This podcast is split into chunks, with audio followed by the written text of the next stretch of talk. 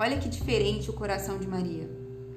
Olha que diferente. Tem dias que eu peço, Senhor, transforma o meu coração no coração de Maria. Transforma o meu coração, o meu coração, num coração que seja ouvido por Ti ao ponto de, a ponto de como Maria foi ouvida por Deus, ao ponto de como Maria se sujeitou àquilo que Deus tinha para ela.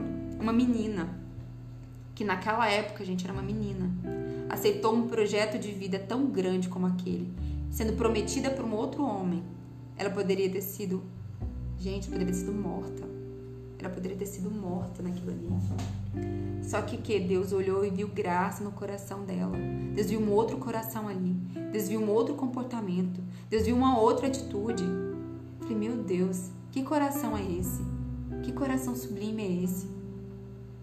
Que ouviu uma ouviu o propósito de Deus para a vida dela, que inicialmente talvez não foi o que ela queria, não era o que ela tinha planejado. O planejamento dela natural era vou me casar com José normal, igual todo mundo faz.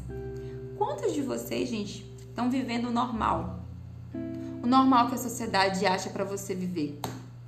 O normal, o comportamento normal, que é o de reclamar de tudo, que é o de falar de todo mundo, que é o de ai nada tá bom, que é o de ai eu tenho que aceitar do jeito que tá, que todo mundo faz eu vou fazer.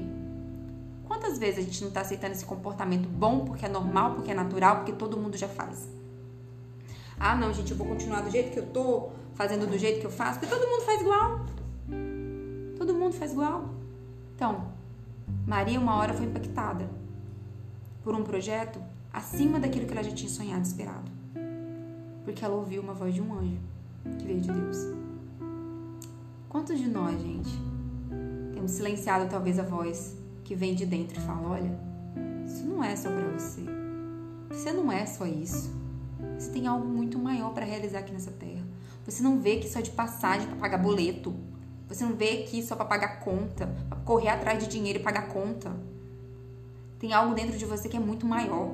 Você tem muito mais capacidade de resiliência, de persistência do que você imagina. Porque Maria teve que ter isso, gente. Persistir, ser resiliente. E aí ela aceitou esse